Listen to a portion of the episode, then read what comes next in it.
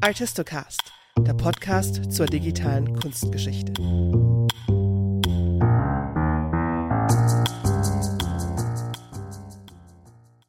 Wenn du zu einem Zeitpunkt in die Geschichte reisen könntest, wann wäre das und wo?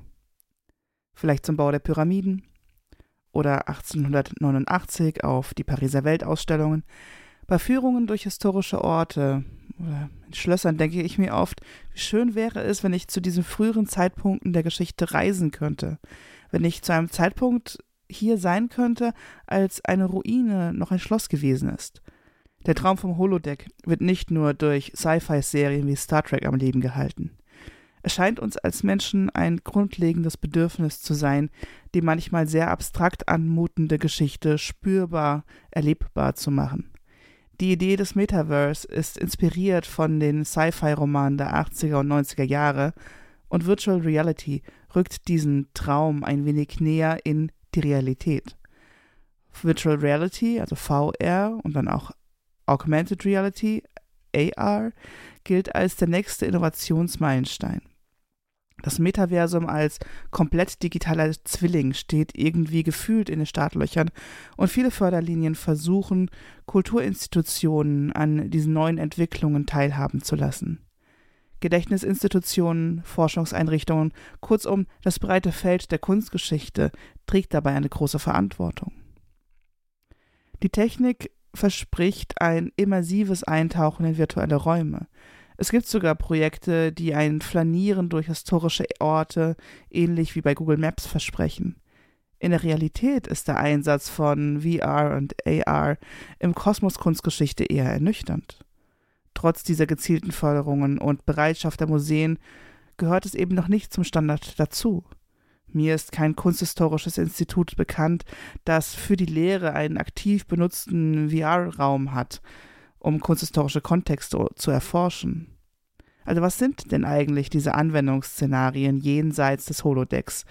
Was kann Virtual Reality jenseits der Vermittlung der Kunstgeschichte für die Kunstgeschichte tun?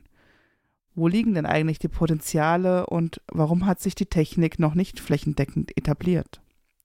Ich spreche darüber heute mit Professor Dr. Stefan Hoppe und Dr. Matteo Borioni, beide von der Ludwigs-Maximilians-Universität in München. Stefan Hoppe ist ordentliches Mitglied des Instituts für Bayerische Geschichte und hat in seiner Professur eben auch den Schwerpunkt der bayerischen Kunstgeschichte.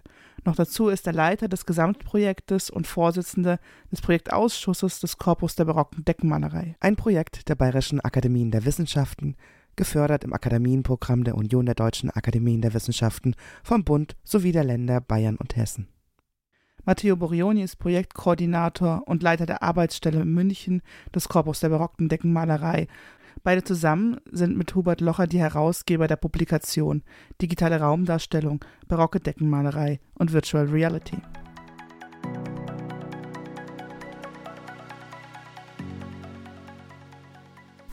Hallo Stefan, hallo Matteo. Danke, dass ihr beide heute in mein virtuelles Studio gekommen seid, um über Virtual Reality und Augmented Reality zu sprechen. Fangen wir doch mal mit einer dieser vermeintlich leichten Fragen an, mit der Begriffsschärfung. Was heißt eigentlich Virtual Reality, Stefan?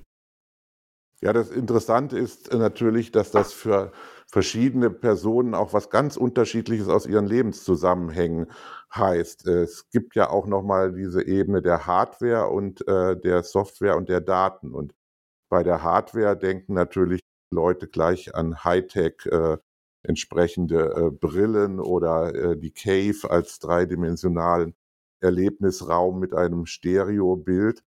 Aber äh, eigentlich kann man natürlich auch ein 3D-Modell manipulieren und drehen und äh, vergrößern und eben Teile der Realität nachbilden über das Ansehen eines Bildes hinaus an seinem Computer.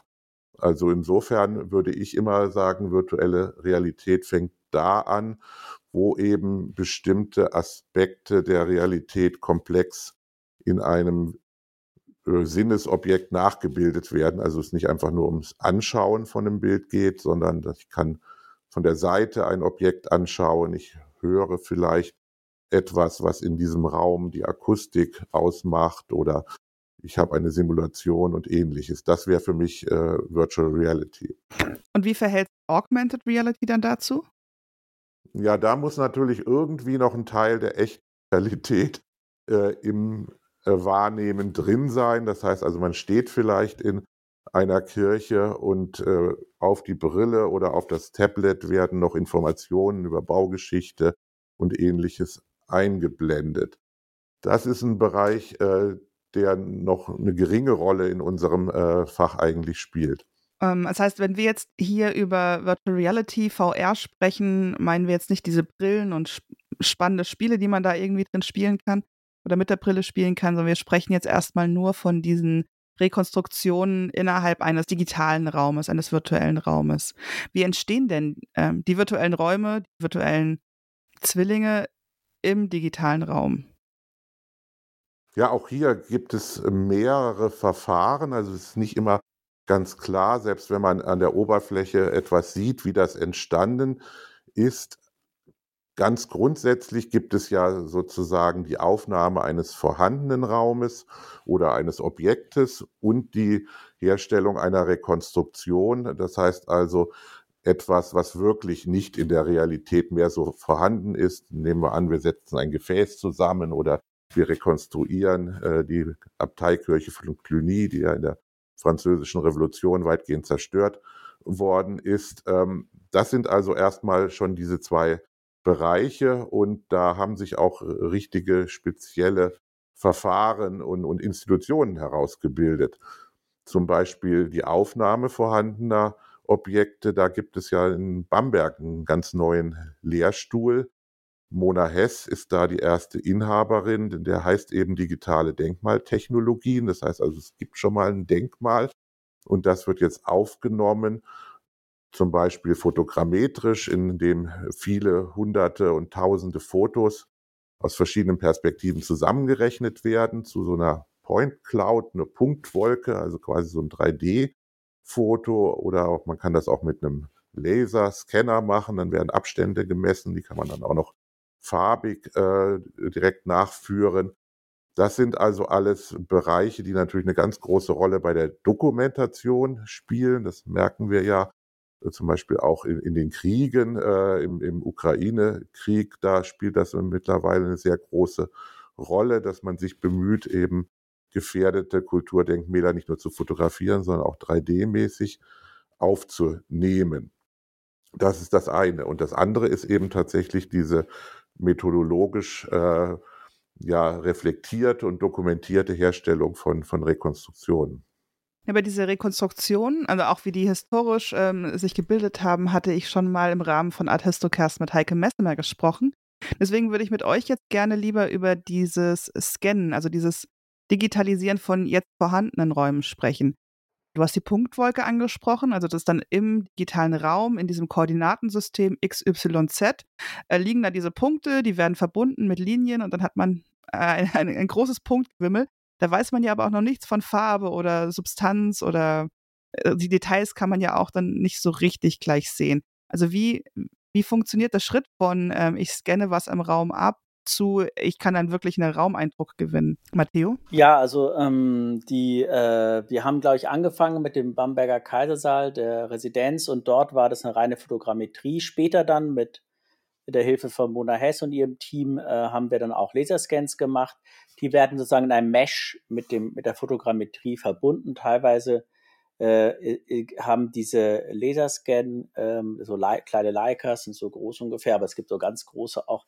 Also ganz, äh, ganz klein sind dann so 20, 30 Zentimeter, ganz ah. großen Meter. Ja, ein halber Meter oder so. Und die haben teilweise auch eine eingebaute Kamera.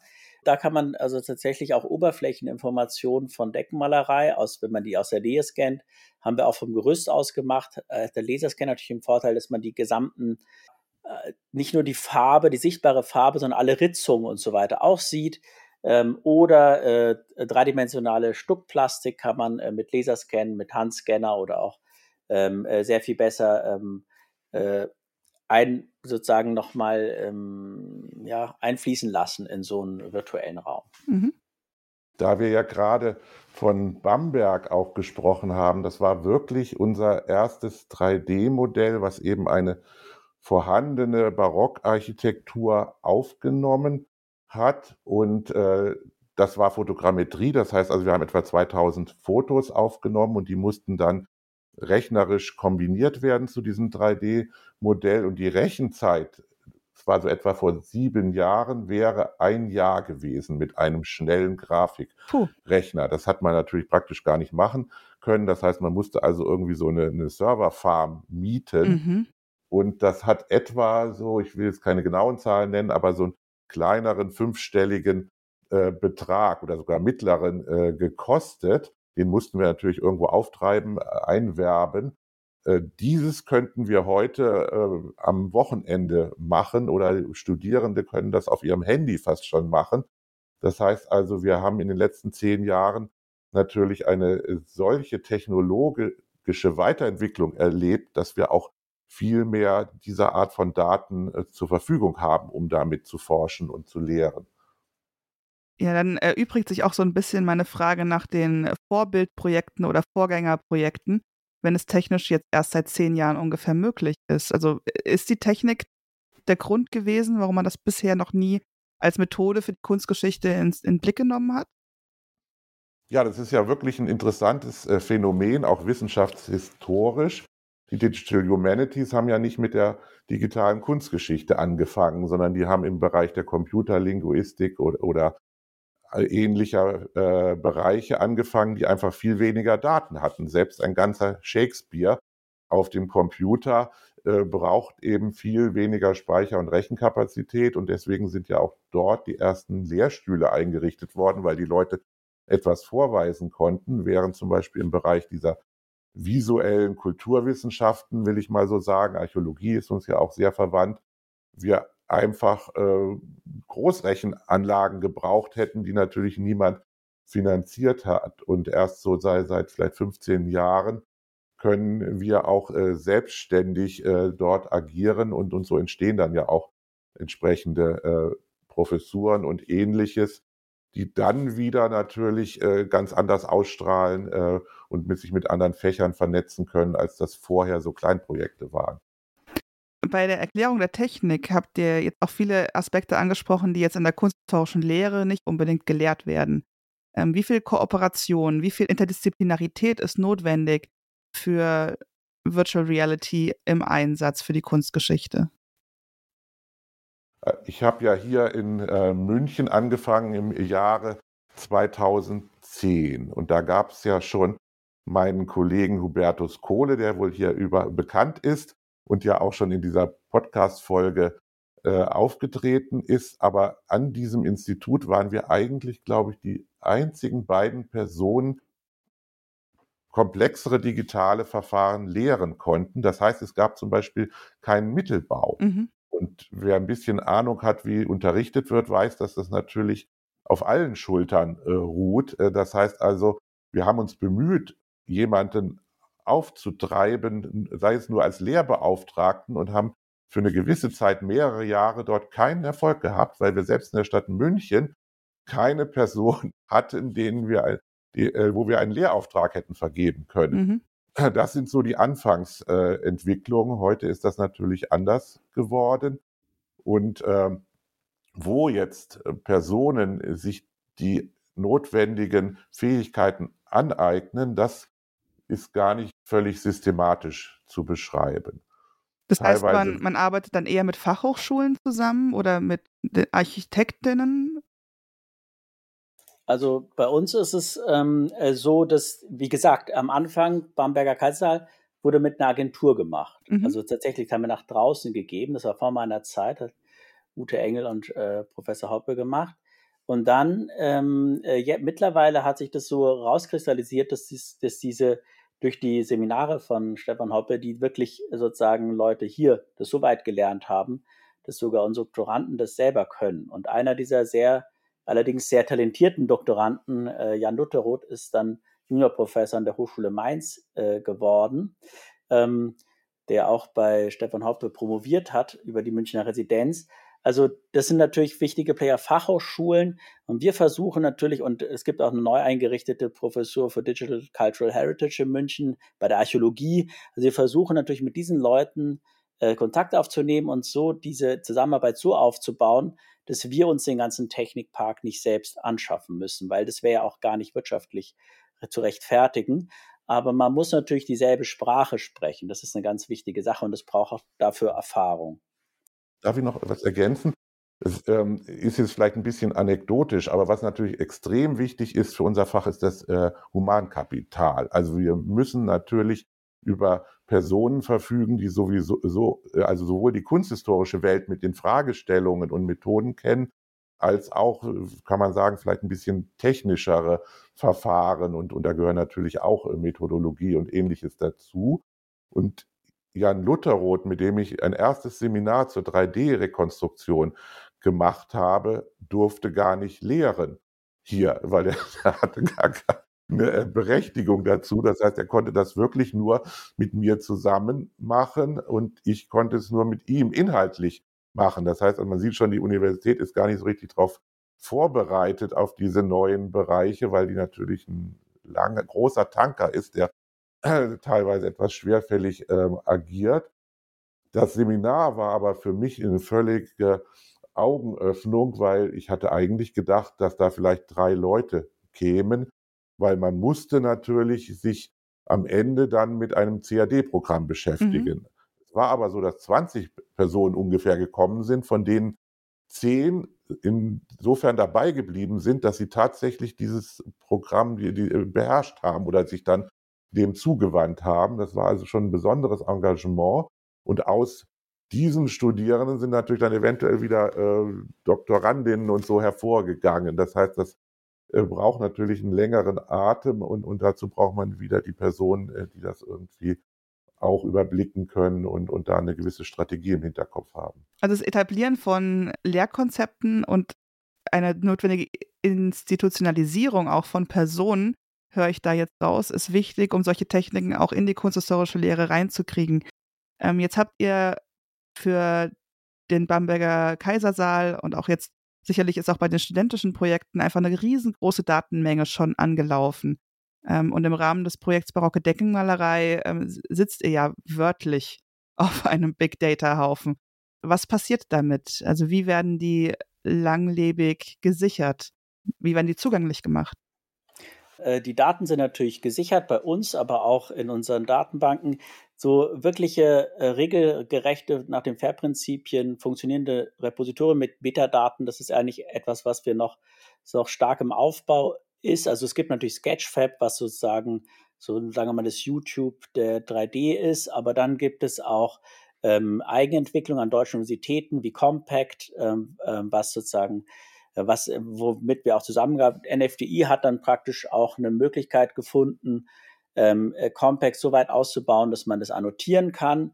Ähm, es gibt verschiedene andere Viewer, die im Moment, äh, die relativ bald wahrscheinlich verfügbar sein werden, aber man sieht, dieses Feld ist, was die regelgerechte Datenablage angeht, noch im Aufbau. Also es gibt natürlich auch äh, Heidelberg wie immer, die natürlich äh, tolle Sachen machen in dem Feld, also für die Datenablage. Aber das ist ein ganz, das ist kein banaler Punkt, weil an dem Punkt, wo man die Sachen ableben kann, könnte jemand anders auch mit denen weiterarbeiten, weil wir sind natürlich ähm, äh, diese Daten, die sollten ja zur Verfügung stehen dafür, dass andere Leute auch vielleicht mit ganz anderen Interessen oder auch aus anderen Disziplinen vielleicht sich damit beschäftigen. Mhm. Ja, das will ich nochmal gerne aufgreifen und ein bisschen unterstreichen, weil man merkt ja schon, dass äh, das äh, Erzeugen dieser Daten oder Erheben dieser Daten teilweise ein großer Aufwand ist und es natürlich völlige Verschwendung wäre, wenn man die nicht nachnutzen könnte. Und, und, und Jan Lutherroth, von dem wir ja schon gesprochen haben, der hat ja hier über die Münchner Residenz und die Baugeschichte von zwei Jahrhunderten gearbeitet und hat dort eben ein maßhaltiges Modell, äh, digitales Modell, das erste Mal angefertigt. Und der hat immer gesagt, jetzt gebe ich das weiter und jetzt muss es auch weiterentwickelt und beforscht äh, werden. Und äh, darauf sind wir eben in unserem Fach schlecht vorbereitet, weil wir bislang ja sozusagen so Bild-Text-Kombinationen gedruckt haben und jetzt schon froh sind, wenn wir es im PDF übers Internet erreichen und da schneller dran äh, kommen. Aber Forschungsdaten war ja eigentlich kaum ein Begriff in äh, unserem Fach. Also wir haben vielleicht von, von dir-Archiven ähm, oder, oder ähnliches so gesprochen. aber dass das äh, Daten sind und die auch irgendwie maschinenlesbar erschlossen und ähnliches äh, werden sollten, äh, das spielte äh, vorher keine Rolle. Und deswegen haben wir auch noch nicht so eine richtige Fachkultur. Äh, wie gehen wir da so vor? Wann bieten wir etwas an? Was darf ich nehmen? Äh, und, und wie gebe ich das frei? Wie kommuniziere ich darüber? Und so weiter. Das heißt also, das ist auf der Fachkulturseite. Und das andere, was Matteo angesprochen hat, ist natürlich einfach die, die Hardware und die äh, brutale Welt der Speichergrößen und mhm. Notwendigkeiten, weil wir brauchen einfach mehr Speicher als den Shakespeare irgendwo abzulegen. Und ich habe öfters mit äh, entsprechenden Institutionen mal so berochen, wie Bibliotheken und Archive. Und die waren lange Zeit überhaupt nicht daran interessiert an diesen 3D-Daten. Ähm, könnte man jetzt spekulieren, warum, äh, ob das zu große Daten waren oder, oder das Format äh, oder was auch immer. Aber äh, das ändert sich jetzt langsam ein bisschen. Und es wird sehr spannend sein, äh, zu, zu, sehen, welche Institutionen da eine gewisse ähm, konzeptionelle Führerschaft auch übernehmen. Denn es ist ja nicht einfach nur Speichern, sondern wie man weiß, sind ja gerade die Metadaten und die Vernetzung äh, das, was diese Forschungsdaten wertvoll macht. Ja, auch das Bereitstellen der Viewer. Also mit jedem, mit jeder Innovation der Technik wird es ja auch schwieriger, Viewer für historische ähm, Darstellungsarten bereitzuhalten. Ähm, Ihr tauscht euch doch auch sicherlich mit anderen Forscherinnen und Forschern in dem Bereich aus. Wie ist denn so eure Einschätzung? Gibt es ganz viele 3D-Modelle da draußen, die schon für die kunsthistorische Forschung nutzbar sind, aber einfach noch nicht bekannt sind, weil sie nicht abgelegt werden können, bereitgestellt werden können für die Forschungscommunity? Oder ist das ein Hinderungsgrund, weswegen das viele Projekte gar nicht machen? Also man muss mal so brutal sagen, es wurden schon sehr viele Modelle erarbeitet mit viel Geld und Aufwand und ein Großteil ist quasi verloren. Also Aus, verloren, verloren, ganz verloren. Ja, teilweise wirklich, weil, weil niemand sich mehr um die Daten oder die Formate gekümmert hat. Äh, sie sind auch verloren, weil sie in irgendeiner vielleicht ähm, kommerziellen Falle zum Betriebsvermögen gehören, was ja grundsätzlich nicht schlecht ist. Äh, ist, aber was teilweise dazu führt, dass selbst wenn sie nicht verwendet werden, sie doch mal in Zukunft vielleicht noch einen Wert darstellen könnten. Also ich gebe es lieber nicht raus. Äh, und ähm, äh, ja, äh, oder man weiß nicht mehr, wie sie entstanden sind, welche also die Fußnoten des Modells, wenn man so ein Bild äh, verwenden will, fehlen eigentlich, als wenn wir von der Dissertation nur noch den Haupttext hätten und die Fußnoten wären nicht abgespeichert äh, worden. Da gibt es ja von, äh, von Mark Reller die, diese Initiative, ein, ein Repositorium mit quasi den Nachweisen anzubieten. Das finde ich wirklich ähm, äh, ein, eine bemerkenswerte Entwicklung, wo man sieht, äh, dass wir auch quasi Metaphern aus dem Alten publizieren, dann in, in neue äh, Formate übernehmen äh, können, äh, wo es eben notwendig ist. Also insofern, ähm, ja, leider äh, gibt es schon eine ganze Menge Modelle, an die ich jetzt kaum rankommen könnte oder die ich schlecht verwenden könnte, selbst wenn es den richtigen Viewer und ähnliches äh, gäbe. Dann wenden wir uns doch mal lieber wieder der positiven Seite zu. Ihr verfolgt mit eurem Projekt, also dem Corpus der barocken Deckenmalerei, ja das Ziel, ähm, ganz unterschiedliche barocke Deckenmalereien durch diese ähm, virtuelle Rekonstruktion zugänglich und sichtbar zu machen. Ähm, was war denn der, das Anfangsziel des Projektes? Also geht es nur um diese Herausforderung? Ähm, das Pro Projekt ist eigentlich dafür da, eben die äh, Wand- und Deckmalerei in der Bundesrepublik Deutschland zwischen 1550 und 1800 zu äh, dokumentieren, erforschen. Ähm, und es wird weitestgehend digital gemacht. Das heißt, es gibt eine äh, Plattform, wo diese Ergebnisse in Text und mit digitalen Bildern erforscht werden. Die 3D-Komponente ist eigentlich etwas, was am Anfang mit Sondermitteln finanziert wurde. Da sieht man auch schon, das kann man eigentlich damals nicht in den Antrag schreiben. Mhm. Ähm, äh, das wurde mit Sondermitteln finanziert. Da wurde also durch eine sozusagen ein Pilotprojekt, durch ähm, das Vorangehen von Stefan Hoppe hier Kompetenz angesammelt und der da war das Projekt auch ein Early Mover. Das kann man ganz klar sagen, weil wir sehen, wir sind einfach ähm, sehr ja, wir sind mit Leuten zusammen, die auch früh angefangen haben, merkt man. Jetzt aber zum Beispiel habe ich ähm, mit französischen Kollegen ein DFG Projekt eingereicht, was auch von der französischen Forschungsförderungsinstitution gefördert ist, also ein deutsch-französisches Projekt. Und da haben wir 3D-Modelle gleich reingeschrieben in den Antrag. Das wurde auch bewilligt. Äh, großes Glück. Mhm. Ähm, und da sind zum Beispiel so, dass wir drei Modelle auf der deutschen Seite, da haben wir uns auch überlegt, eben äh, den Forschungsmehrwert. Also wir haben einmal einen Scan vom Gerüst in Ansbach bei der Residenz. Das heißt, da sieht man wirklich hochauflösend die gesamte Malweise. Ähm, dann haben wir äh, den Palais Großen Garten, wo Stefan Hoppe schon sehr, sehr viel zugeforscht hat, als Ruine, diesen Innenraum, eine der wichtigsten barocken Innenräume, äh, die sozusagen in diesem ruinösen Zustand noch in Deutschland zu sehen sind. Und als drittes den Spiegelsaal von Schloss Rheinsberg, wo Antoine Penn gemalt hat, der dessen sonstige Deckmalereien eigentlich weitestgehend durch Kriegsbombardierung verloren sind. Also da kann man eben sehen, dass wir auch selber unsere Fragestellung weiterentwickelt haben. Man muss aber auf der anderen Seite auch sehen, dass diese technischen Leute, mit denen wir zusammenarbeiten, wie zum Beispiel Mona Hess, dass sie natürlich auch dazu lernen ähm, mit der Zeit und dass man da auch merkt, dass sie viel ähm, äh, anders nochmal verstehen, wofür wir diese Scans brauchen. Mhm. Ja, das äh, Korpus der barocken Deckenmalerei äh, hatte ja schon ein Vorgängerprojekt. Äh, also mein Vorgänger Frank Büttner, der ja leider früh verstorben ist, äh, war ja noch in der Konzeptionsphase jetzt des Akademienprojektes involviert. Und ich war ganz neu äh, hier in München und natürlich hatte ich schon so technische Interessen und wollte da was ausprobieren. Aber vielleicht ist noch eine andere Sache ganz, ganz wichtig, denn ich bin ja eigentlich ein Architekturhistoriker. Ich komme von dieser äh, Richtung her, wo man sich natürlich immer mit dreidimensionalen Großobjekten beschäftigt. Und deswegen wollte ich auch diese Forschung zur Deckenmalerei ein bisschen aus äh, dieser Richtung äh, quasi äh, Tafelgemälde an der Decke herausbringen. Früher ist das ja publiziert worden in, in großformatigen Bänden, mhm. wo gedruckte Fotos auftauchten. Das heißt also, man hatte manchmal so einen Eindruck, ist gar nicht, gar kein Unterschied, ob man die Ölskizze oder, oder das Foto von der Decke betrachtet.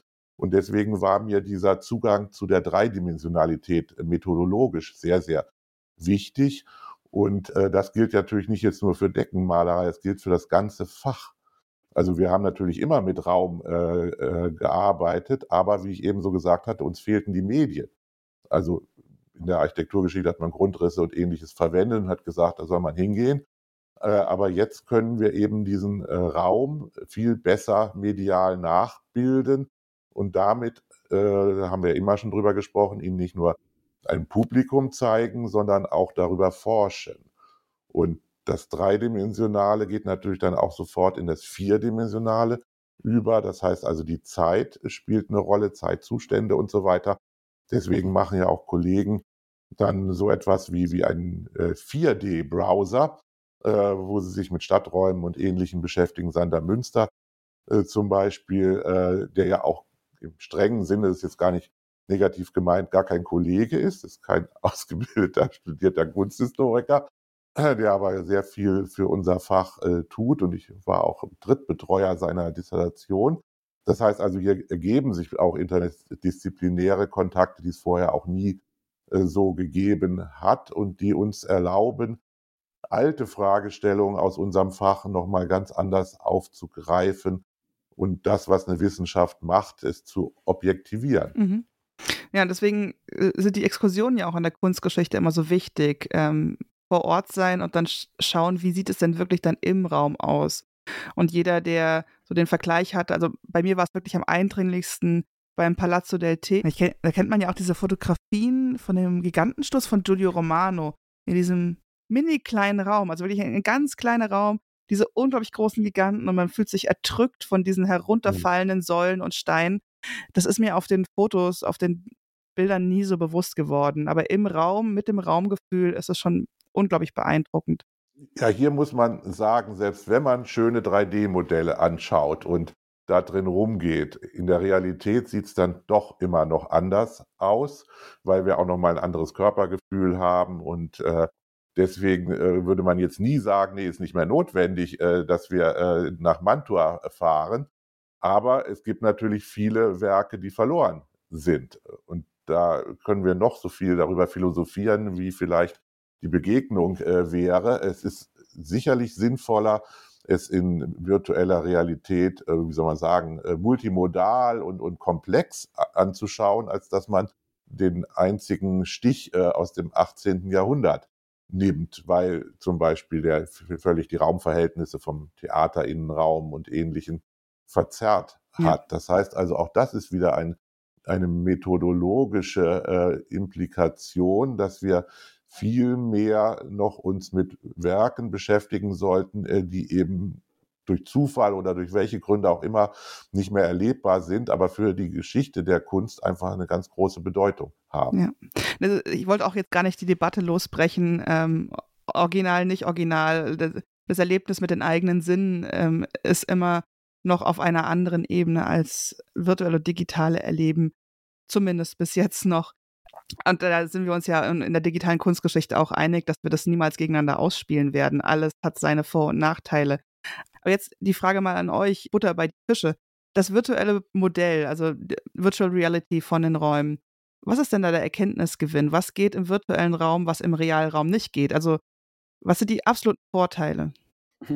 Also ähm, ich würde jetzt mal sagen, so generell, wenn man das Feld äh, Virtual und Augmented Reality betrachtet, dann ist es, hat es natürlich eine ganz starke Nähe zur Architektur und Stadtgeschichte, weil es dort auch von den ganzen Ausbildungen der Architekten und so, da, da gibt es ganz viel Überschneidung und natürlich ist es dort.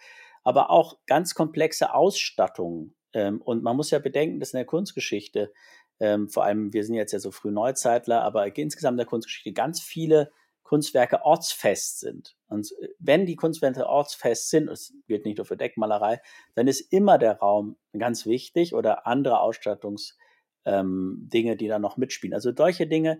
Dann natürlich die Bewegung im Raum, die kann man natürlich simulieren in einem Modell. Ähm, und da kann man natürlich Dinge äh, äh, erproben, die man vielleicht im Realraum gar nicht machen kann. Ähm, äh, das sind äh, äh, Sachen, die man auf jeden Fall machen kann. Wir haben es natürlich benutzt, um jetzt zum Beispiel halbruinöse Räume, wo die Decke auch verloren ist, die Decke zu ergänzen oder äh, genauere, also typische Bauforschung zu machen in diesem im Palais im Großen Garten. Im Fall von Ansbach wäre es jetzt eher sozusagen Zusammenarbeit mit Restauratoren, wo man halt durch diese hochauflösenden Scans diese Einblicke gewinnt. Ähm, aber insgesamt wird man einfach diese verschiedenen Gewerke, die in so einem Raum, es trifft jetzt bei uns, ähm, äh, sehr viel genauer in den Blick nehmen können und wird auch sehr viel genauer in den Blick nehmen können, wie die Produktionsprozesse sind dieser Räume. Ähm, ja, das sind so die Dinge, die, über die bei uns jetzt so eine Rolle hm. spielen. Ja, wenn man ein bisschen abstrahieren will, dann ist es ja auf der einen Seite die absolute und granulare Geometrie äh, von Räumen, aber auch Objekten. Das heißt also, ich muss mir das nicht im Kopf vorstellen aufgrund von Textbeschreibungen und ähnliches, wo das Gehirn natürlich sehr schlecht ist, sondern wir haben eben diese Geometrie, aus der wir Schlüsse ziehen können. Mhm. Das andere ist aber natürlich äh, sozusagen der Mensch und die Sinne äh, dieses äh, Menschwesen oder, oder mehrerer Leute, die entweder historisch ähm, Räume benutzt haben oder das jetzt äh, tun. Das heißt also, als Projekt der Deckenmalerei sind wir natürlich erstmal vom visuellen äh, ausgehend äh, da äh, fokussiert, aber wir haben auch schon angefangen, uns mit anderen äh, Datenszenarien zu beschäftigen, äh, zum Beispiel die Akustik mhm. von Räumen. Wir hatten jetzt einen kleinen Workshop, wo wir uns mit solchen Phänomenen genau äh, hin, mit Hinblick auf die Datenseite beschäftigt haben, denn wir wollen wissen, was dort eigentlich für Daten in der Zukunft anfallen werden. Also die, die Vermessung eines Raumes im Hinblick auf die Aurelisation, also wie klang zum Beispiel eine historische Orgel, die heute im Museum steht. Ähm, das werden natürlich auch Fragen sein, die äh, die Kunstgeschichte und, und so angehen werden, auch wieder interdisziplinär, aber wir werden da auch wieder große Mengen von neuen Daten haben. Na, auch ja natürlich die Möglichkeit, Kunstwerke, die nicht mehr in diesen Räumen sind, wieder zu rekontextualisieren. Wo war ein Brunnen wirklich? Also ich kenne das jetzt in der Orangerie in Erlangen. Dort war früher ein Brunnen im Wassersaal. Dieses Raumgefühl dieses äh, Brunnens ist natürlich jetzt weg, auch das Feuchte. Und ähm, damit natürlich das auch. Das ist noch ein bisschen schwieriger, genau. Die ja. anderen Sinne, äh, aber der, der Hörsinn ist, ist ja wirklich einigermaßen äh, ja. gut äh, zu bearbeiten. Und äh, wer Gamer ist und so weiter, weiß natürlich, dass da auch immer der Ton ganz essentiell. Eine Rolle spielt. Oder das weiß man ja schon vom Kino äh, gehen. Das heißt also, es ist gar nicht nur diese 3D. Äh, und ich hatte dann eben gesagt, die Zeit noch hinzu, sondern da sind noch mehr Dimensionen. Mhm. Aber zu, zu dem Thema der, der äh, wofür kann man das benutzen? Also wir hatten auch den Fall, die, die, die Maßhaltigkeit ist eigentlich das Entscheidende. Also das ist wirklich das Allerentscheidende, weil wir da zum Beispiel auch allein durch die Maße ähm, Rekonstruktionshypothesen machen können, wo bestimmte Deckmalereien vielleicht reingepasst haben, die irgendwo noch im Depot sind. Das war so ein Fall in Beikersheim, hat Jan Lutherow zusammen mit Ulrike Seeger Rekonstruktionshypothese für die Stafelstube gemacht, ist dort wahrscheinlich ziemlich viele Schlachtendarstellungen, die irgendwo im Depot sind, dort genau reinpassen. Und allein das Passen ist schon ein Argument für mhm. sich sozusagen. Es macht dann auch auf vielen anderen Ebenen Sinn, aber das ist entscheidend. Und die andere Sache äh, ist die Simulation von Licht, weil diese Decken natürlich viel mehr im Dunkeln hängen, als wir sie heute wahrnehmen äh, mit industriellem Licht. Und dann ähm, äh, können wir auch uns historischen Wahrnehmungssituationen über Simulation nähern, ähm, sowohl Tageslicht als auch Kunstlicht. Und da sind wir auch schon, äh, haben wir jetzt auch schon mal einige Schritte unternommen, aber auch mal äh, uns vernetzt mit Leuten, die auf eine sehr äh, elaborierten Weise damit umgegangen sind, weil Licht hat ja physikalische Eigenschaften, sowohl künstlich als auch so Tageslicht. Und das kann man eigentlich sehr schön, äh, sehr solide machen, die ganze Sache. Ja. ja oder auch dann Kerzenlicht. Ja, ja, klar, Kerzenlicht. Ideal wäre natürlich toll, immer so eine Vorstellung, dass jetzt, ähm, was ich, Friedrich der Große bei Kerzenlicht durch seine Räume in Rheinsberg läuft, nachts oder sowas. Man hat noch so ein bisschen äh, bei, die Flöte im Hintergrund. Genau, also das Ganze bewegt sich noch, dann hat er klar seine Querflöte und so weiter. Ja, und hier sind wir gleich wieder beim Personalengpass. Also wir haben eben also ein bisschen angesprochen Rekonstruktion und äh, ihr habt das auch in einem anderen Podcast schon mal angesprochen, aber der nächste Sprung ist eben genau das, was Matteo gesagt hat, die Simulation. Also äh, irgendwelche physikalischen äh, Prozesse und, und oder auch symbolische Prozesse oder ähnliches. Da sind wir wieder bei der Zeit. Also der, der erste Sprung ist sozusagen von 2D in äh, 3D, aber äh, dann äh, das Ganze sowieso dynamischer aufzufassen, weil es wird ja unserem Fach immer so ein bisschen vorgeworfen und, und teilweise auch nicht zu Unrecht, dass wir so statische Welten konstruieren, wo, alles äh, irgendwie bleibt und, und das auch noch ein, ein Ziel ist. Aber Kunst ist ja selbst auch in unserem bildenden Bereich etwas, was, was immer schon irgendwie dynamisch äh, auch äh, wahrgenommen wurde oder so. Das wissen wir ja theoretisch aber uns fehlen, fehlten äh, eben teilweise diese Medien, weil, weil wir doch sehr stark auf das Medium äh, Buchdruck im weitesten Sinne äh, bislang äh, verwiesen waren. Mhm. Sind das denn auch dann die aktuellen Herausforderungen? Also wirklich äh, Formen zu finden, wie man das unter die Leute bringt, wie man das Wissen in die Kunstgeschichte reinbringt? Oder sind die Herausforderungen an einer ganz anderen Stelle? Naja, die, die, das ist die Frage, wer Leute äh, sind. Äh, also einmal muss man ja selbst unser Fach erreichen. Äh, also ich, ich würde denken, dass Leute teilweise da sehr sortieren, was sie überhaupt äh, wahrnehmen und, äh, und wie, äh, wie sie Dinge Autoren generiert wahrnehmen. das könnte man ja auch noch so sagen. Es ist ja in unserem Fach oder in der Wissenschaft allgemein sehr essentiell, wer für was steht. Mhm. Also Buch oder ein Aufsatz oder sowas hat immer irgendwie Autorinnen, Autoren dabei und das lernen ja auch unsere Studierenden darauf zu achten. Diese Phänomene hier ein 3D-Modell oder auch Daten und so weiter sind bislang dort noch nicht richtig zugeordnet. Teilweise werden sie ja auch gar nicht anerkannt, wenn ich hier immer Rechenschaft abliefern soll, was ich wieder äh, publiziert habe oder so, kommen die Daten, die produziert werden in unserem Projekt überhaupt nirgendwo vor. Oder gibt es gar keine Anrechnung oder ähnliches. Das ist das eine für die Wissenschaft. Und, und für ein allgemeines Publikum ist natürlich auch die Frage, kann ich das so als vorübergehende ähm, äh, Unterhaltung wahrnehmen oder hat das auch was mit ernsthaftem äh, Wissen über die Welt zu tun, was mir auch dann noch in fünf Jahren ähm, zugänglich ist und, und, und äh, wo ich dran, drauf aufbauen kann. Also wenn ich zum Beispiel auch ein jemand außerhalb des Faches bin, der sich für Kunstgeschichte interessiert und ich kaufe da Bücher, dann weiß ich, die stehen noch in fünf Jahren in meinem Bücherschrank und da kann ich drauf zugreifen, da bin ich autonom. Ist mhm. denn das mit diesen digitalen Modellen so? Ähm, und da müssen wir eben genauso äh, sorgen, dass das nachhaltig ist irgendwie.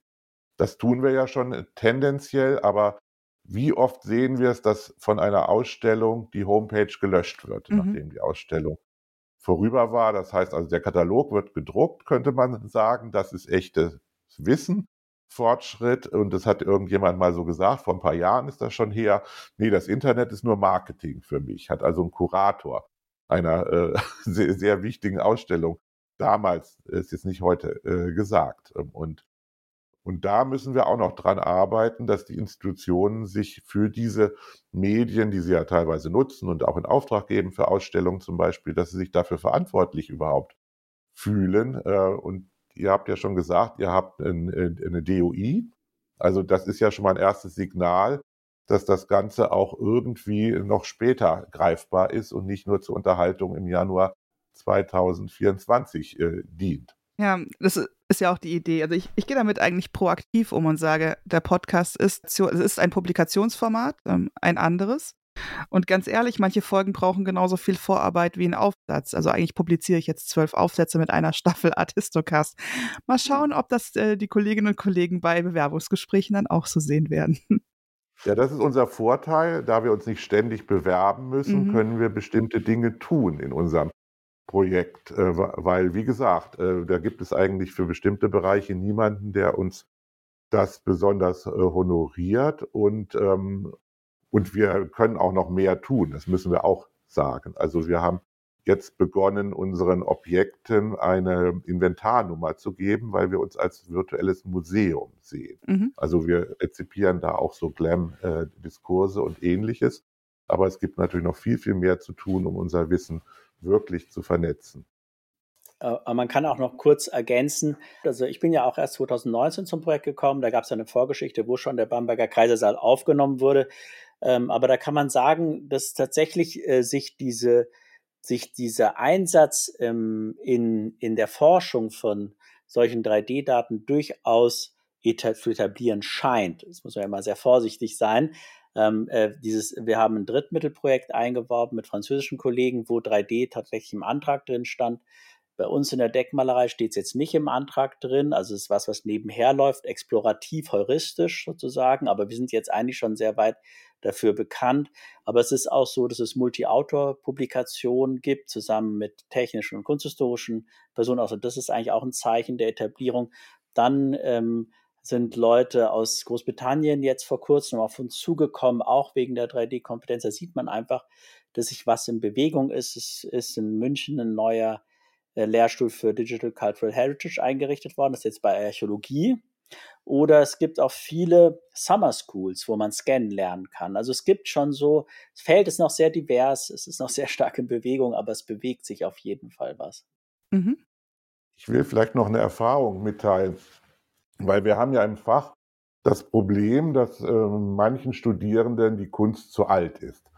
Also das äh, alles muss im 20., 21. Jahrhundert angesiedelt werden. Meine Erfahrung zum Beispiel auch mit dem Seminar äh, CAD Rekonstruktion von Renaissance-Architektur war, dass durch die Verbindung mit diesen modernen digitalen Methoden und teilweise ganz alter Kunst in Anführungsstrichen die das Thema vielen Studierenden als ein zeitgenössisches vorkommt, wo sie sonst gedacht hätten, warum soll ich mich denn mit irgendwelchen Marmorfußböden in verlorenen Lusthäusern beschäftigen? Das heißt also, über das Digitale finden auch äh, viele Leute zu spezifischen Fragen, die auch unser Fach wirklich weiterbringen, weil sie es wahrnehmen als einen zeitgemäßen Zugang. Denn würde ich Ihnen sagen, lesen Sie mal die 20 Aufsätze über Marmorfußböden, dann hätte ich vielleicht kaum noch Studierende oder so.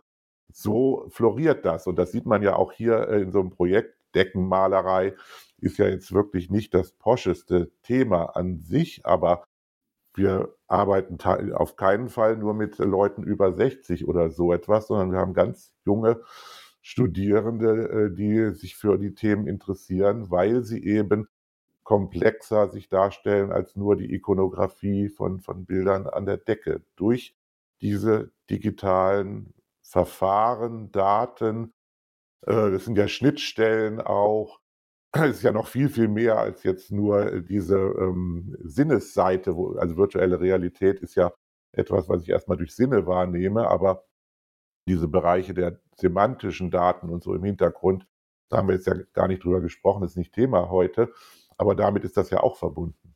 Ja, das sind ja im Prinzip die Überleitung zum Metaverse. ich habe noch eine Frage zu diesem explorativen Vorgehen. Was ist denn jetzt auf der technischen Seite oder auch mit dem Umgang dieser bereits gescannten Räume? Ähm, was sind da so die nächsten Schritte? Ihr hattet, glaube ich, ganz am Anfang mal von einem Cave gesprochen. Also, was meint ihr damit? Ja, von Beginn an gab es eine Zusammenarbeit mit dem Leibniz Rechenzentrum in Garching, das ja auch in der Akade Bayerischen Akademie ist. Und wir sind ja auch ein Akademieprojekt, das heißt, da gab es immer schon engere institutionelle Verbindungen. Ähm, Im Leibniz Rechenzentrum in Garching gibt es eine Cave, das heißt einen fünfseitigen Raum, äh, wo äh, ursprünglich mal vor zehn Jahren haben die Projektoren dort aufgestellt, das heißt, sie mussten einen Abstand von zehn Meter dort aufgestellt werden. Heutzutage, seit, seit, seit ganz kurzem, seit sagen wir mal zwei Monaten, gibt es eine LED-Cave, eine ganz neue LED-Cave. Es war für uns auch eine sehr interessante ähm, ja, Eindruck, äh, die alten Modelle in dieser LED-Cave zu sehen. Also das heißt, man steht dann in diesem Raum mit ähm, fünf Wänden, also rechts, links, vorne, hinten, oben wahrscheinlich. Ja, das ist auf einer Seite offen. Man kann reingehen, man hat eine Brille auf, die einem sozusagen trackt in dem Raum. Das heißt, man kann sich in, äh, wie in einem Realraum bewegen und der Raum, äh, äh die Ansichten bewegen sich sozusagen mit. Ähm, man kann auch mit zwei Personen reingehen. Der zweite, die zweite Person hängt sozusagen an der ersten. Ähm, und dort kann man sozusagen die Modelle in diesem hochauflösenden, so hochauflösend sehen, wie wir sie eigentlich auch die Daten haben. Also die, die Daten von Bamberger Kalksaal sind jetzt erst zu richtig zur Geltung gekommen in der LGD Cave. Das ist auch interessant. Also da gibt es auch einen gewissen Time Lag, wie gut man Daten aufnehmen kann und wie gut man sie ausspielen kann, also auf diesen beiden Ebenen. Na, ich kannte eben den Bamberger Kaisersaal noch, ähm, als ihr das auf den Mozilla Hub gestellt hattet. Ähm, wenn mein, mein Rechner sich nicht aufgehängt hatte, ähm, war ich da auch schon beeindruckt von den, ähm, von den Details. Aber man müsste dann wahrscheinlich jetzt nach München fahren oder nach Garching, um sich das anzuschauen, oder? Ach mal, im Mozilla Hubs, man kann natürlich die Sachen auch toll runterrechnen und dann sehen die auch super aus, das ist keine Frage. Nur ähm, äh, da, da kann man noch ähm, sehr, sehr viele interessantere Einblicke ähm, sehen. Und dadurch, dass die äh, Wände selbst die Bildträger sind, ist es auch geometrisch etwas besser. Also mhm. Also das merkt man auch, dass LED einfach überlegen ist, diesen Projektionstechniken. Mhm.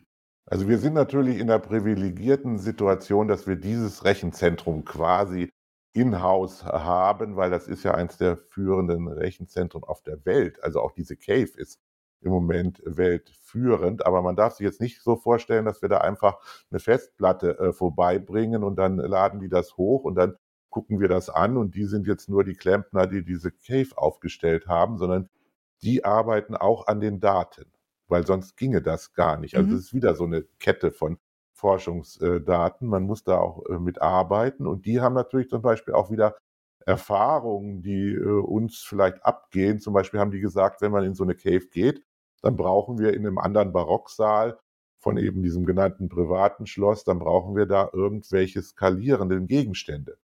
Also wir haben dann äh, Stühle haben die eingebaut zum Beispiel. Das sieht man auch dann äh, in, in, in den Fotos und so weiter. Das ist also jetzt gar nicht aufgenommen davon, sondern es stammt aus der Erfahrung, wie eben Personen in so einem Raum ähm, ja äh, sozusagen sinnesmäßig äh, überhaupt reagieren. Das ist etwas, was das können wir nicht erforschen, sondern das erforschen die und deswegen ähm, arbeiten die überhaupt mit uns zusammen. Sonst müssten wir die ja bezahlen, wenn die jetzt nur ja. irgendwie technische äh, Hilfsdienste leisten würden. Und das ist ja auch nochmal ein ganz eigenes Forschungsfeld. Also ich hatte damals, als ich doch an der FAU war, mit den Kolleginnen und Kollegen ähm, in der Informatik und dort am Bildlehrstuhl ähm, auch ein bisschen mit VR rumexperimentiert und da vor allem mit VR-Brillen und in Rekonstruktion. Und ähm, an was ich dann überhaupt gedacht hatte, war, wie schwierig es ist, überhaupt zu planen, wie man sich in diesem Raum bewegt, ohne dass einem schwindelig wird. Wo kann ich mich als Person hinstellen, wo nicht? Äh, weil in dieser, im virtuellen Raum, in dieser Engine, in der dann das Modell drin ist, könnte ich mich ja überall hinsetzen und von dort aus in jede Perspektive gucken, die auch physikalisch nicht möglich wäre. Ähm, aber man braucht ja dann so gewisse Bedingungen, dass einem eben als Mensch mit den eigenen Wahrnehmungsbegrenzungen, die man auch hat, nicht schwindelig wird bei diesen Rekonstruktionen. Ja, ich meine, äh, wir haben da auch viel ähm, rumprobiert, äh, kann man ganz offen sagen. Also man gibt Modelle, wo man nur auf dem Boden laufen darf, also man gar nicht rumfliegen kann. Das Rumfliegen hat aber auch einen Mehrwert, weil man natürlich näher an die Decke, an Orte, wo man normalerweise nur mit der Leiter hinkommen könnte, äh, hin kann. Man kann aber auch, was jetzt äh, sehr nur Modell möglich ist, man kann das Modell rausfliegen. Und dann sieht man nämlich auch, dass die, die Gewölbegeometrie von außen, also auf, auf diesen äh, gescannten Kubus drauf, und dann sieht man auch äh, die Illusionswirkung des Malers, der sozusagen diesen Raum weiterscheinen lässt, der eigentlich gar nicht so eine ganz andere Gewölbegeometrie hat, als es äh, dem menschlichen Auge erscheint. Das sind auch Dinge, aber man muss auf der anderen Seite auch sagen, dass wir mit unseren großen Datenmengen, das hat der Stefan schon erwähnt, also es ist jetzt ein bisschen mehr als jetzt uns Shakespeare zu digitalisieren oder irgendwelche Schriftenreihen oder so, da sind wir schon in großen Datenmengen. Und dass wir deswegen auch interessant sind, gerade für diese Leute, also für das Rechenzentrum, für Leute, die sich mit 3D aus der, von der technischen Seite aus äh, beschäftigen, weil wir halt auch sehr hohen Anspruch an Qualität haben, an Auflösung und diese Sachen und es uns nicht reicht, dass jetzt einfach diese großen Daten irgendwie halbwegs vernünftig da drin sind, was vielleicht bei anderen Visualisierungen auch okay ist, sondern da muss jetzt auch noch an jedem Detail die Auflösung stimmen. Und deswegen haben die uns zum Beispiel auch eingeladen, ein paar Wochen bevor sie das feierlich eröffnet haben, um mit weil sie unsere Modelle als praktisch so einen Testfall sehen, mhm. ähm, dass die Cave wirklich funktioniert sozusagen. Ja, vielleicht ist Datenqualität auch noch mal ein Stichwort, wenn wir jetzt gar nicht nur innerhalb der Wissenschaft uns aufhalten, sondern auch nach außen gehen, weil man darf das ja nicht missverstehen, dass Publikum nur an groben Daten interessiert äh, wäre. Natürlich gibt es so Leute, die wollen einfach nur mal vielleicht einen Eindruck haben oder mal so einen ersten äh, das Gefühl haben, wie war das irgendwie auf der Akropolis oder, oder so Assassin's Creed. Aber es gibt ja auch ganz viele Leute, äh, die eigentlich gewissen Fragen nachgehen und hochauflösende Daten haben wollen, weil sie sich äh, zum Beispiel mit Spezialfragen äh, beschäftigen, also Rekonstruktion mittelalterlicher Lebenswelten, mhm. von Reenactment und so weiter. Äh, oder aber äh, auch Fragen des, des ähm, ja, Bauhandwerks, Restaurierung und ähnliches, äh, die uns jetzt gar nicht so geläufig äh, sind.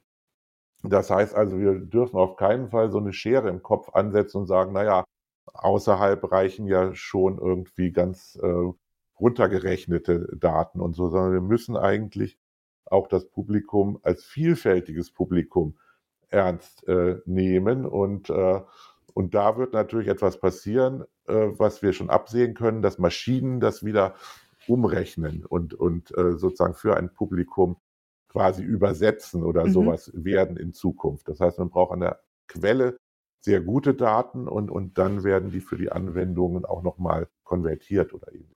Und da sind ja den Nachnutzungsszenarien keine Grenzen gesetzt. Also wenn man wirklich dann für den Realort einfach was, ein, ein kleineres Modell haben möchte, um es ähm, als Augmented Reality ja. ähm, für die Besucherinnen und Besucher eines Schlosses zur Verfügung zu stellen, dann, dann ist es ja möglich. Aber man kann ja nicht von einem kleinen Modell auf ein großes rechnen. Ja, ja, und das sind die FAIR-Prinzipien. Matteo hat es ja eben schon so angesprochen. Also äh, die, die, die Nachnutzbarkeit. Äh, lange Zeit hat man ja erstmal so in unserem Fach ge so getan, als wenn Open Access das freie Anschauen von, von Materialien äh, ist. Also man kann sozusagen das Buch jetzt auch am Bildschirm lesen oder, oder so. Und es hat doch eine gewisse Zeit in unserem Fach gedauert, bis man verstanden hat, dass Maschinen eigentlich da auch die nächste Stufe sind. Also einfach nur, wenn ich zum Beispiel den Text aus dem Deutschen ins Englische mir selber übersetzen will, dann brauche ich für gewisse Szenarien streng genommen eine Erlaubnis, dass ich das machen äh, darf. Und da sollten wir mehr Aufmerksamkeit darauf widmen, dass wir die richtigen Erlaubnisse geben und nicht unnötig äh, diese Nachnutzung einschränken und die Leute quasi in eine Illegalität äh, fast zwingen. Also ist es dann euch für auch so ein Argument, ähm, dass die Kunstgeschichte oder die Fachcommunity sich überlegen muss, was können wir tun, um den Anschluss nicht zu verpassen? Ja, also ich denke, man, man muss es auch so sehen. Wie, wie Stefan schon eben gesagt hat, es wird natürlich in Zukunft vielleicht auch einfacher. Also die Schwellen werden vielleicht niedriger sein. Man sieht ja auch schon in den neuesten Geräten von äh, Smartphones, wo LIDAR-Scanner dabei ist, kann man schon mal ähm, sogar eine, also einen Laserscan machen von einem Raum.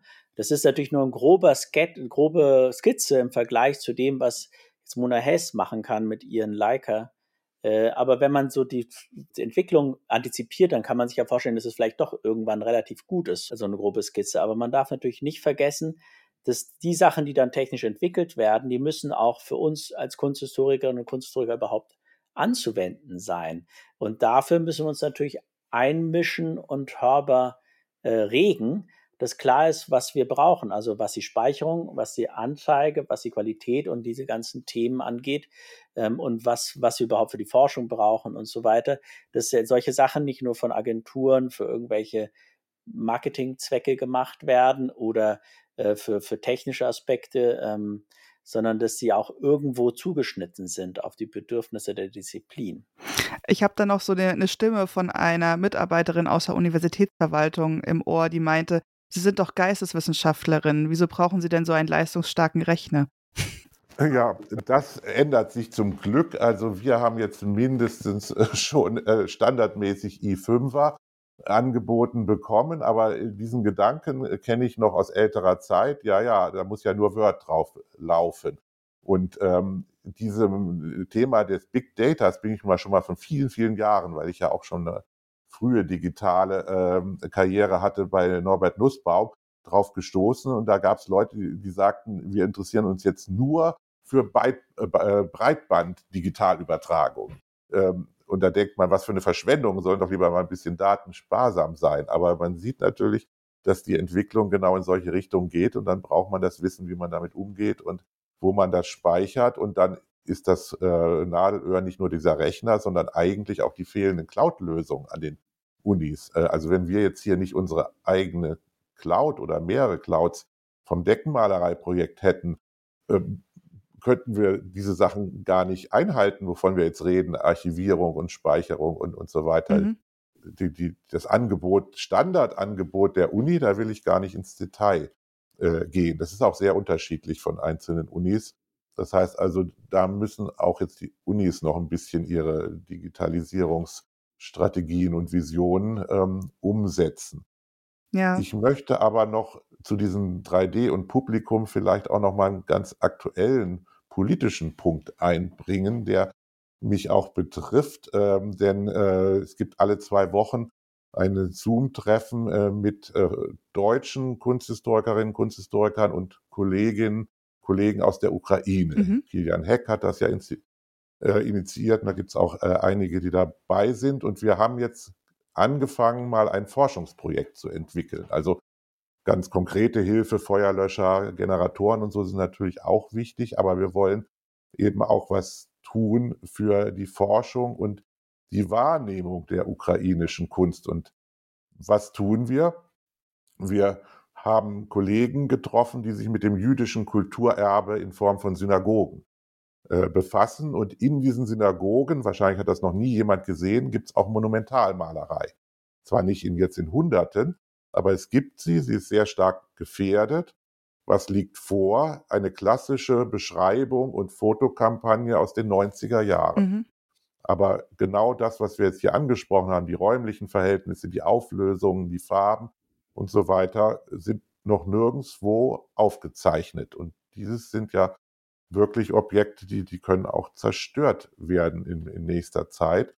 Insofern ist das jetzt auch nur einmal ein, ein Prototyp eines Projektes, dass also wir beginnen auch dort mit dem 3D-Scan dieser Objekte und arbeiten in diesem Fall, anders jetzt als, als bei der Brockendeckenmalerei, wirklich mit Leuten zusammen, die wir noch nie physikalisch getroffen haben. Das, das kommt natürlich auch noch hinzu. Äh, das heißt also, diese, diese Virtualität ist nicht nur bei den Objekten, sondern auch noch bei den Personen. Und dann kann man sich natürlich vorstellen, äh, was der nächste Schritt wäre, dass wir tatsächlich ohne physikalisch zusammen zu sein, weil es nicht geht oder sehr schwer geht, äh, über diese räumlichen Konstellationen und so weiter uns wissenschaftlich austauschen werden und, und dann auch Fragen des Viewers und der Speicherung und der Semantisierung, denn das ist ja nicht verständlich, diese Malereien und, und so weiter. Wir brauchen ja Erklärung. Ähm, da werden wir also verschiedenste Module versuchen zu implementieren. Und das geht nur, weil sich eben so eine gewisse Community schon gefunden hat. Wenn wir uns nicht kennen würden, wäre es, glaube ich, sehr, sehr schwierig, daraus ein konkretes Projekt zu machen, wie das ja immer so ist. Es wäre zwar theoretisch möglich, aber praktisch würden wir wahrscheinlich gar nicht unsere Zeit da opfern, wenn wir nicht ja. den Vertrauens Verhältnis schon hätten. Da sprichst du auch nochmal eine ganz spannende oder auch wichtige Perspektive an auf äh, das Kunsthistoriker sein. Ähm, natürlich erforschen wir Dinge, die da sind, aber ich sehe es ähm, ähnlich auch wie du. Wir sind auch dafür verantwortlich, dass die Sachen erforschbar bleiben. Wir werden solche Grundlagenarbeiten noch in ähm, Promotionsarbeiten vergeben. Da entstehen die Werkkataloge von Künstlerinnen und Künstlern. Da werden Schlösser das erste Mal für die Forschung erfasst und aufbereitet. Ah, aber ich denke, es ist essentiell, dass diese Grundlagenforschung zur Hauptaufgabe der kunsthistorischen Forschung gehört. Ähm, die Art und Weise, wie Objekte, Gebäude, Architektur, Räume, Plätze äh, erfasst werden, hat sich nun durch die technischen Möglichkeiten einfach erweitert. Man muss sich, glaube ich, jetzt auch immer, wenn man so ein Projekt hat, überlegen, was für Argumente kann ich eigentlich einführen, um nicht Virtual Reality zu machen. Du rennst natürlich bei einem Korpusprojekt offene Türen ein, was sich mit Objekten beschäftigt, die kaum je in Museen sind, zum Glück. Äh, das heißt also, da fehlt auch schon mal irgendwie ein Kurator weg, der sich da, also nicht nur im, also im materiellen Sinne kann man ja noch hoffen, dass sich jemand, ein Besitzer und so, drum kümmert. Aber niemand macht einen Katalog, eine Ausstellung und so weiter, wie das mit Museumsbeständen ja hoffentlich mal geschieht. Deswegen äh, bezeichnen wir uns jetzt auch mittlerweile als virtuelles Museum, um ein bisschen darauf hinzuweisen, dass wir jetzt nicht nur irgendwie äh, Bücher publizieren, sondern, sondern, uns auch verantwortlich fühlen für, für diese Gesamtobjektgruppe äh, mit allem, was dazugehört, eben zum Beispiel der Adressierbarkeit, deswegen diese Inventarnummern, die natürlich erstmal eine Nachbildung sind von etwas aus der normalen Museumswelt. Und im Bereich hier sozusagen dieser digitalen Kunstgeschichte habe ich zum Glück eine große Anzahl von Menschen getroffen, die ich als klassischer Kunsthistoriker nie getroffen hätte. Das muss man mal sagen, weil, weil die Digital Humanities auch wiederum ein Medium an sich sind, dass man ins Gespräch äh, kommt und also Multimodalität finde ich mhm. ja zum Beispiel einen ganz wichtigen Begriff.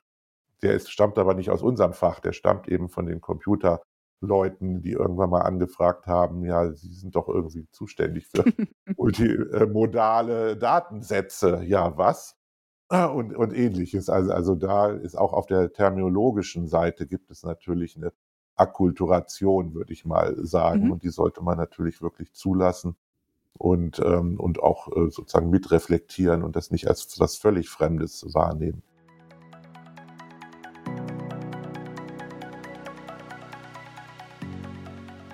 Was nun alles zu dem Aufgabengebiet der Kunstgeschichte gehört, lässt sich sicherlich diskutieren. Dass das Erforschen und Bewahren des kulturellen Erbes dazugehört, ist sicherlich nicht von der Hand zu weisen. Die Frage ist nun, in welcher Form forschen und bewahren wir es? Während in den vergangenen Jahrhunderten Architekturskizzen und später Fotografien als geeignetes Medium der Dokumentation noch ausgereicht haben, bieten uns Weiterentwicklungen wie das dreidimensionale Vermessen von Räumen und Objekten mittels Scantechnologie nun die Möglichkeit, das genauer zu machen. Wir können Architekturen retten, denen dies Zerstörung droht. Wir können etwas dokumentieren, das dem Verfall ausgesetzt ist. Und ich denke, wir müssen das auch tun. Noch dazu eröffnen sich neue Forschungsfragen oder die Beantwortung von Hypothesen mittels bis dato möglichen Raumkonstruktionen im Realraum. Das ist eine Chance, die wir uns nicht entgehen lassen sollten. Darüber hinaus wurde ein Aspekt besonders deutlich im Gespräch mit Matteo und Stefan. Die Kunstgeschichte ist dabei auf die Kooperation mit der Denkmaltechnologie, Archäologie und Informatik angewiesen. Dort liegt das Wissen über die Verfahren, die uns bei der Bewahrung dieser Informationen helfen können. Als geisteswissenschaftliche Disziplin sind wir aber nicht nur Nutznießer dieses Expertenwissens, sondern auch Impulsgeber für Innovation. Das dürfen wir nicht aus dem Blick verlieren. Nicht immer sind technische Entwicklungen auf die Anforderungen der kunsthistorischen Forschung ausgelegt. Es ist also nun an uns, die Bedarfe offen zu kommunizieren, Weiterentwicklungen anzuregen und Infrastrukturen zu fordern.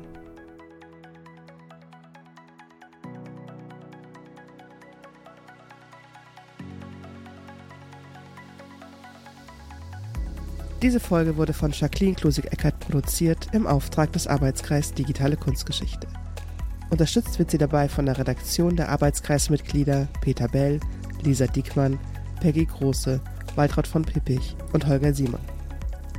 Finanziert wird Artistocast, der Podcast zur digitalen Kunstgeschichte von NFDI for Culture, dem Konsortium in der nationalen Forschungsdateninfrastruktur, das sich mit Forschungsdaten zu materiellen und immateriellen Kulturgütern befasst.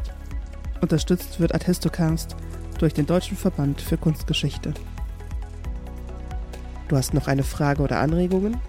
Kontaktiere uns einfach unter podcast.digitale-kunstgeschichte.de.